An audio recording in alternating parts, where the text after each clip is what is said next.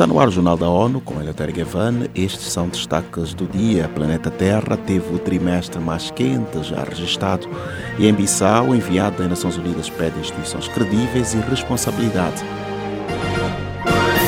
Em declaração final da Cúpula Africana do Clima, realizada em Nairobi, Quênia, Líderes do continente ressaltam impactos adversos que as mudanças climáticas podem ter em economias e sociedades africanas. Antes da adoção do documento, o secretário-geral das Nações Unidas, António Guterres, disse a jornalistas que o caos climático foi uma das principais motivações para que ele comparecesse ao encontro. It's time to end the injustices that are holding Africa back. Na terça-feira, o líder da ONU disse que é hora de acabar com que deixam a África para trás. Guterres cobrou mais apoio internacional para uma transição justa e equitativa para fontes renováveis de energia em África. Na declaração de Nairobi, os líderes africanos se comprometem a investir 30 bilhões de dólares por ano até 2030 para suprir a lacuna de financiamento em segurança hídrica.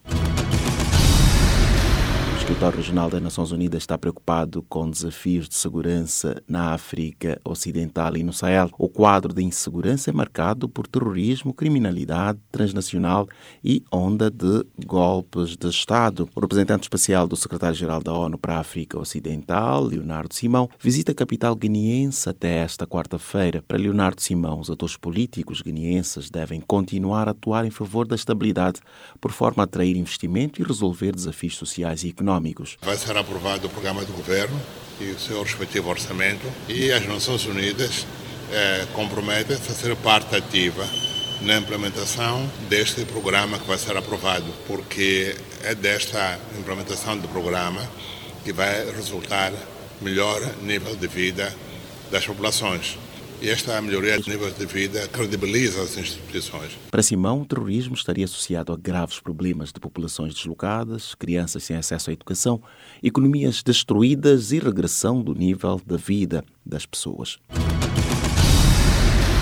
Um novo estudo revela que o planeta Terra teve o trimestre mais quente já registrado, com temperaturas de superfície do mar sem precedentes e condições climáticas muito extremas.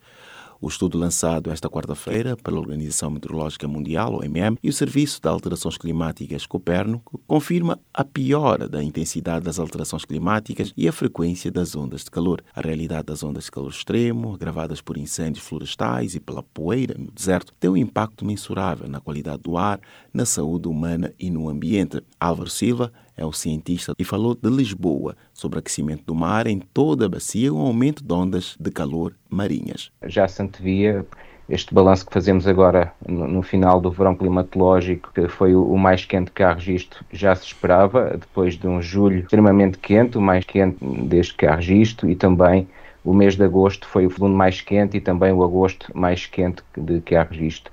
Este balanço leva-nos a refletir e, sobretudo, a querer mais do ponto de vista da ação climática e de redução dos gases com efeito de estufa. De facto, só com o aumento desta ambição do ponto de vista de mitigação dos gases com efeito de estufa é, é que é possível atenuar e depois a médio prazo contrariar eh, esta tendência crescente de, de aumento da temperatura global. Agosto de 2023 foi o ano mais quente de que há registro e o segundo mês mais quente de sempre após julho. O novo projeto da Conferência da ONU para o Comércio e Desenvolvimento UNCTAD e parceiros pretende ajudar os países em desenvolvimento a utilizar um quadro comum para medir e dar visibilidade à cooperação Sul-Sul. Acompanhe com Felipe de Carvalho. A iniciativa é anunciada na sequência do primeiro evento que reuniu representantes de 16 países da África, Ásia e América Latina, em Brasília. Entre os participantes estiveram economistas, estatísticos e especialistas em desenvolvimento de mais de 10 organizações internacionais, incluindo comissões regionais da ONU. A cooperação Sul-Sul junta países em desenvolvimento na partilha de recursos ou conhecimentos, competências e expertise.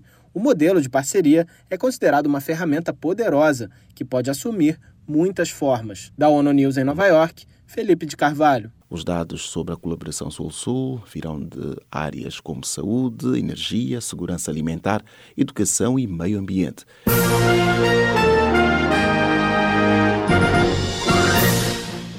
Este foi o Jornal da ONU. Mais informações na nossa página news.un.org.pt e nas nossas redes sociais. Siga ainda o Twitter, arroba ONU News.